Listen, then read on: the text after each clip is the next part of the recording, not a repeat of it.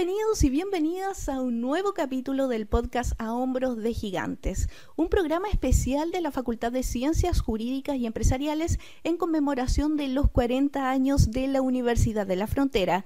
En cada programa invitaremos a distintos académicos, académicas, funcionarios, funcionarias y también a titulados y tituladas que han dado vida a nuestra institución en estos 40 años. El día de hoy nos acompaña el director del Departamento de Administración y Economía, el señor Roberto Rebeco Sepúlveda, también titulado de la carrera de Ingeniería Comercial. Don Roberto es doctor en Economía de Empresas por la Universidad Autónoma de Madrid, España, y también ha sido un actor relevante en estos 40 años de la Universidad de la Frontera. Bueno, don Roberto, primero que todo agradecerle que nos acompañe el día de hoy en este programa y quisiera que retrocediéramos en el tiempo, específicamente al año 1981, cuando usted era director de finanzas en ese entonces de la Universidad Técnica del Estado y tuvo que ser parte de la Comisión de Recepción Integrada para la entrega del patrimonio a la Universidad de la Frontera. Quisiera que nos comentara qué sintió o qué siente el día de hoy de haber sido parte de este proceso histórico para nuestra universidad. Bueno, muchas gracias por invitarme y para mí es, un agrado eh, recordar y contar lo que, lo que pasó o lo que yo viví en, aquella época. Estamos hablando de 1981, eh, marzo de 1981, va ser más preciso 10 de marzo, que es la fecha eh, del decreto de creación de la Universidad de la Frontera, que fue el decreto con fuerza de ley número 17. Bueno, en esa época yo trabajaba en la Universidad Técnica del Estado como jefe de finanzas de la sede de Temuco. Y yo había estudiado en la Universidad Técnica del Estado, recién, estaba recién egresado de la carrera de auditoría, ¿ya? porque después estudié ingeniería comercial. Cuando apenas se creó acá en la Universidad de la Frontera, entonces estudié ingeniería comercial. Bueno, eh, yo voy a, voy a leer el decreto de creación porque eso da la pauta como para poder seguir conversando. Eh, dice, créase a contar de la fecha de vigencia de esta ley, que fue el 10 de marzo, la Universidad de la Frontera. Su patrimonio estará constituido por la totalidad de los bienes de cualquier naturaleza que ellos sean que integren el activo de la Universidad de Chile y la Universidad Técnica del Estado y que se encuentren a la fecha de vigencia de esta ley asignados o destinados a las respectivas sedes de Temuco. Entonces esa fue la frase que motivó la emisión de la resolución número 6. Fue la sexta resolución firmada por el rector recién designado Juan Barrientos Vidaur. Y esa resolución dice eh, que debido a la llegada de comisiones para la entrega formal del patrimonio a la Universidad de la Frontera, desígnase a la comisión de recepción que será presidida por el suscrito, o sea, por el rector, e integrada por las siguientes personas: Carlos Tomás Garfias, señor Gustavo Navarrete Mulso, Aldo Arriagada Arias, Alfonso Willem, Roberto Rebeco y Gabriela Quintana. Entonces esa, es la resolución que todavía la tengo por ahí guardada. Eh, bueno, y había que integrar, entonces había que eh, estudiar todo lo que era el activo de cada una de las sedes en términos de los edificios, en términos del equipamiento, mobiliario, vehículos, y todo eso de alguna forma había que eh, consolidarlo para integrarlo a la nueva organización a un nuevo sistema contable y financiero, y eso fue una tarea bastante ardua y bastante titánica. O sea, trabajábamos los primeros meses trabajábamos horas extras, trabajábamos hasta las 11 de la noche para poder alcanzar, porque eh, eh, esto no, no, se detiene, o sea, la universidad seguía eh, emitiendo cheques, seguía comprando, comprando sus insumos, había que seguir pagando remuneraciones al, personal, eh, eso, eso no se detiene. Entonces había que alcanzar la, alcanzar la máquina. Entonces, y, nosotros reconstruyendo contablemente todos los procesos y financieramente hasta ponernos al día. Entonces eso fue un trabajo eh, bien, bien intenso. Eh, ¿Qué otras cosas? Bueno, ahí mm, más adelante seguramente vamos a hablar de, de los bienes, pero como dije, cada, cada sede tenía sus campus, tenía sus vehículos, tenía algunos, algunos bienes incluso fuera de Temuco, algunos bienes inmuebles fuera de Temuco. Y, ahí pasaron algunas cosas que, que, me voy a referir tal vez más adelante a ellas. Bueno, don Roberto, eh, bueno, usted lo mencionaba, en ese entonces la Universidad de la Frontera estaba naciendo, era muy diferente a lo que es hoy día. Quisiera que nos comentara un poco cómo era el campus, por ejemplo, el Andrés Bello, hoy con todos estos edificios, como una pequeña ciudad. En ese entonces yo creo que era muy distinto a lo que es hoy. Quisiera que nos remontáramos un poco a esa época. Bueno, este campus, si no me equivoco, bueno, nosotros le decíamos parece que el campus Francisco Salazar, bueno, o Andrés Bello, da lo mismo. Eh, era un campus que estaba apartado de la, como apartado de, la ciudad todavía, en esa, cuando yo lo conocí por lo menos en esa época. Hay que recordar que aquí por al lado de calle Candelaria todavía había una línea férrea y todavía pasaban trenes, eh, porque eh, había, un recorrido de trenes por lo menos, a, no sé si a Labranza o a Imperial, o por lo menos a unas bodegas que habían ahí, parece, del Banco del Estado, donde traían carga algunas veces. Entonces iban y venían trenes algunas, algunas veces ahí. Así que eh, el, camino acá en Uruguay, ese camino estaba con, todavía era de tierra, era de ripio. Em, los, eh, los pabellones estaban más hacia el lado de Francisco Salazar y todo el terreno que está ahora apegado, donde está la Facultad de Ingeniería, Construcción Civil, eso está, era, era campo, era, era solamente campo, incluso, incluso animales, eh, eh, pastaban animales en ese, por ahí en esos terrenos. Ni pensar en este sector donde está la Facultad de Ciencias Jurídicas y Empresariales, esto totalmente era, era, un pastizal. O sea, así que el, todavía estaba el, el conjunto de, de edificios estaba más que nada hacia Francisco Salazar, y también el otro edificio que siempre estuvo y que me parece mucho que ese fue el más antiguo, que fue donde actualmente está la, Facultad de, de Agronomía o Ciencias Agropecuarias. Ese edificio fue el, primero que hubo de, como sede universitaria, uno de los primeros. Y allá en Prat estaba la, funcionaba la, la sede de la Universidad Técnica del Estado, el edificio donde actualmente está la Dirección de Extensión y Comunicaciones. Al frente también había otro edificio que recuerdo, ahí estaba el Departamento de Matemáticas y también había un campus eh, muy, eh, muy importante que estaba en calle Lynch, a los pies del Cerro Ñelor, porque ahí funcionaba la Escuela de Construcción Civil. También eh, donde actualmente está el Mall Easton, creo que se llama, bueno, ahí también había otro campus, ahí estaba, eh, funcionaba el departamento de electricidad.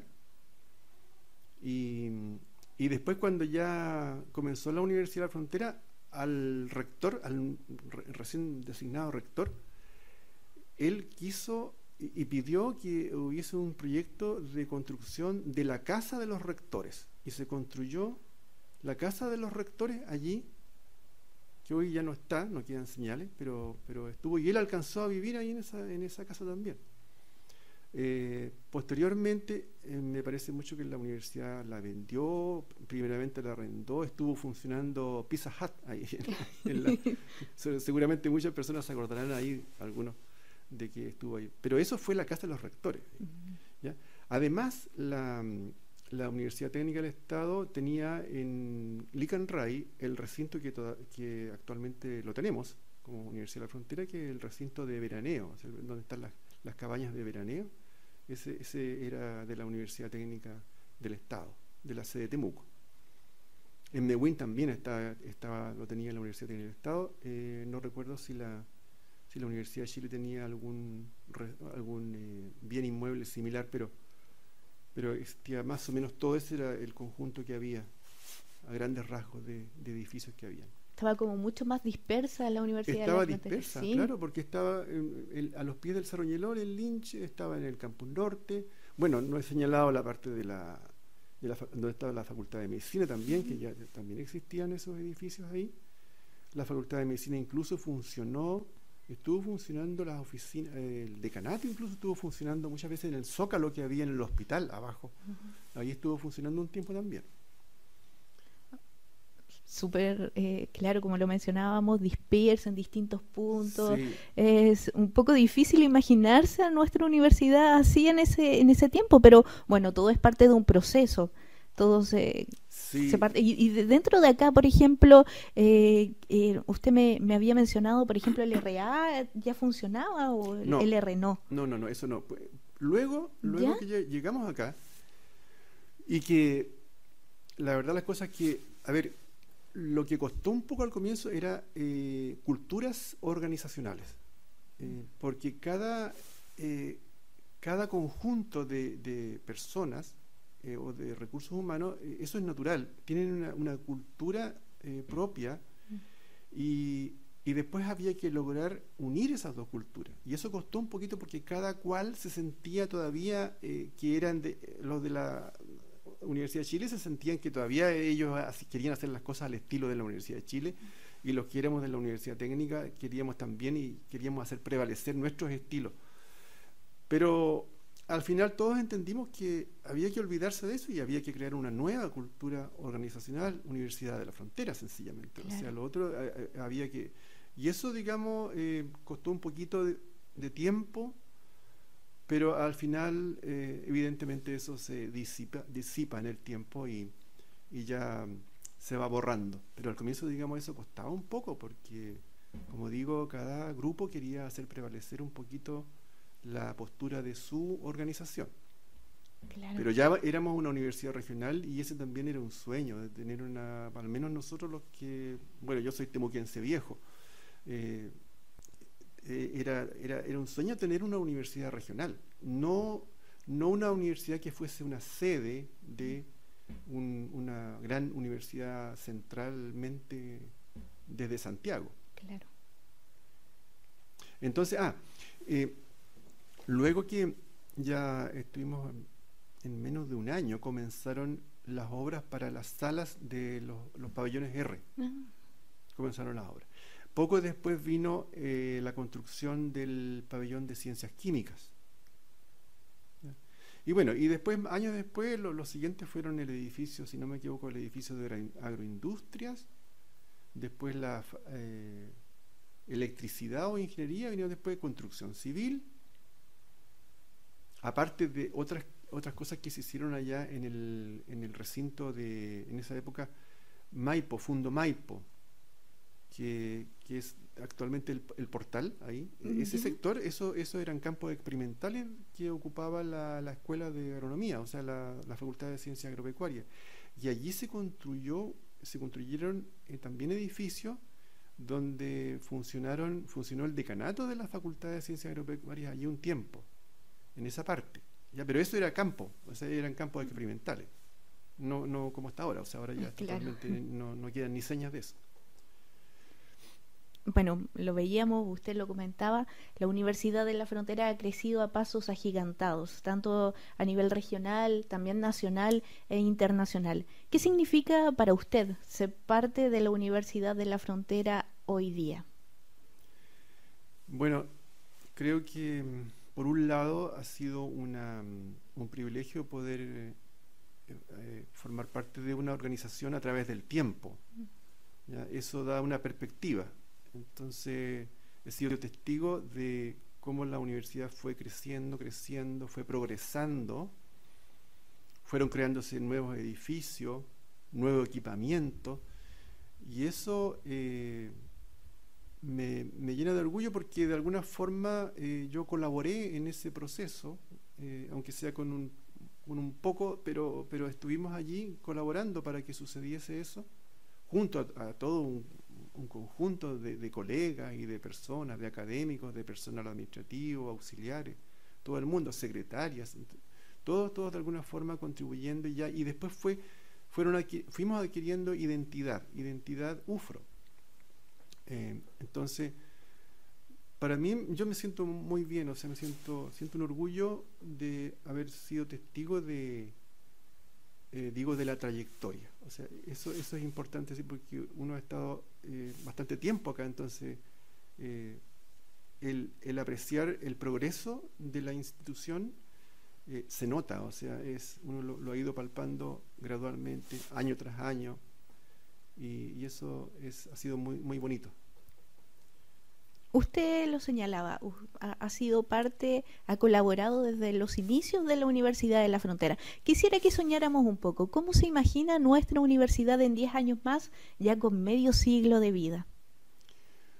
Me la imagino una universidad mucho más importante de lo que es hoy día, que hoy día ya es una universidad importante, una universidad de peso, que se ha desarrollado pero una enormidad, especialmente en, en lo que es investigación. Porque cuando recién se formó la Universidad de Fronteras la investigación era incipiente, o sea, no, no, no había tanta investigación, más bien, incluso las sedes eran, eran sedes que desarrollaban más bien la docencia, no, no la investigación, pero pronto fue tomando mucha fuerza lo que es la investigación, la vinculación con el medio. Entonces yo creo que la veo eh, como una universidad muy importante en el sur de Chile, muy también internacionalizada. La veo una universidad internacionalizada y también la veo una universidad con mucha incorporación de tecnología eh, y eso porque está llegando mucha gente también, se está integrando mucha gente joven, académicos jóvenes que le dan empuje y le dan una renovación a la, a la institución. Y eso, eso la va a convertir en una universidad eh, de peso y muy, muy importante en el sur de Chile.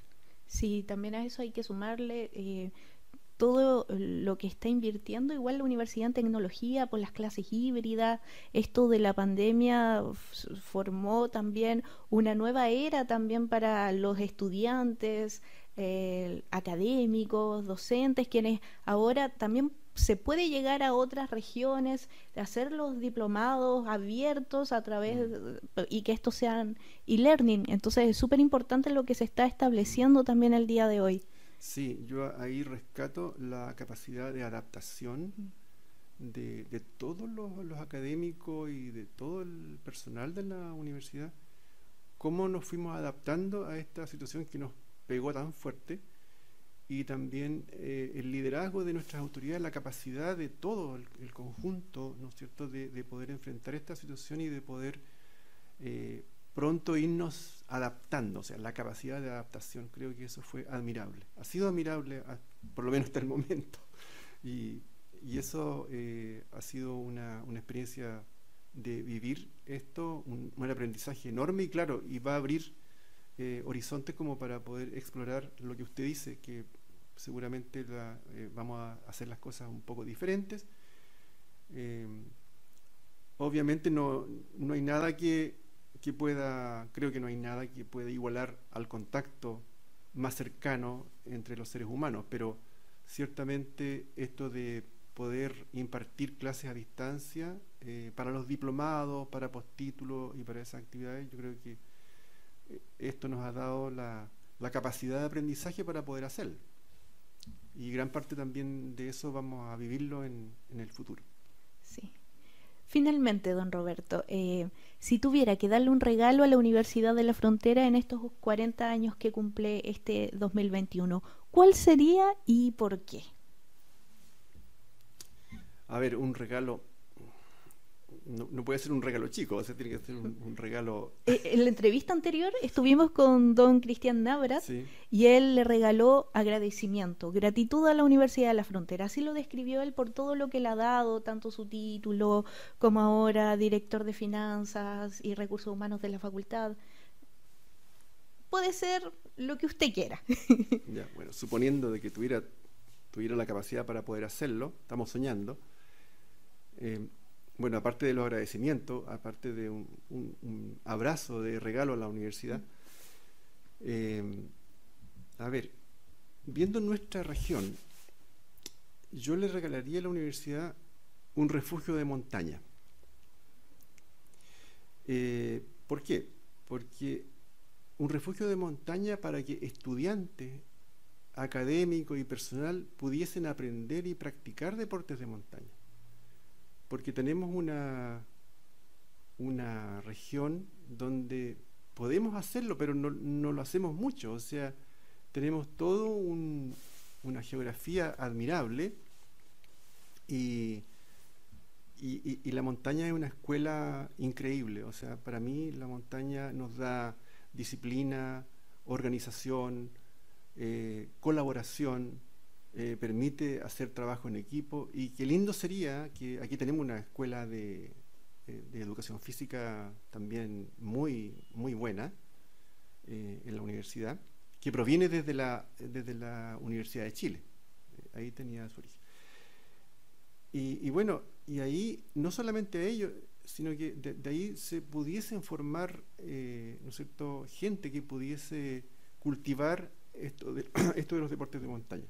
Yo creo que ahí hay una, ese sería mi regalo, un buen refugio de montaña donde la universidad pudiese tener esas cosas ahí. Lo tiene la Universidad de Concepción, en el volcán Antuco. Eh, lo tienen otras universidades, en, probablemente en, en la Cordillera Central, pero nosotros tenemos acá volcanes. Y que ni los conocemos. Uh, aparte del volcán Yaima, eh, del, del, volcán Villarrica, del volcán Lonquimay, pero hay otros, por ejemplo, el volcán Tolhuaca, en los nevados del Soyipuyi, eso es una maravilla. Eh, bueno, un poquito más allá está el volcán Choshuenco. Es decir, hay muchos lugares que tenemos y que no, no los conocemos muy bien y que bueno sería eh, tener eso integrado también eh, como una actividad dentro de, la, de lo que es la universidad. Y así que ese sería el regalo, un refugio de montaña. Qué buen regalo, la verdad. Yo creo que a muchos nos gustaría contar con un refugio de montaña y todo lo que eso involucra, como usted dice, es un lugar donde la colaboración y el trabajo en equipo es muy importante y eso yo creo que eh, eh, eh, debe ser parte de nuestro, de nuestro trabajo diario, el poder trabajar en equipo, el poder colaborar, el poder diseñar juntos estrategias para poder, no sé, llegar hasta tal parte. Entonces es todo un trabajo que, que, es muy importante y que yo creo que sería muy valorado dentro de la Universidad de la Frontera. Sí, e, mm. eso lo, da la montaña, da, da valores como la humildad, o sea, porque para entrar a, la montaña uno tiene que, de alguna forma, agradecer primero la oportunidad de, poder estar allí, eh, la prudencia, que hay veces que sencillamente no se puede avanzar más, o sea, hay que ser humilde y decir, no, el tiempo está malo, hay mucho viento, está muy helado, entonces eh, mejor retroceder un poquito para intentarlo después.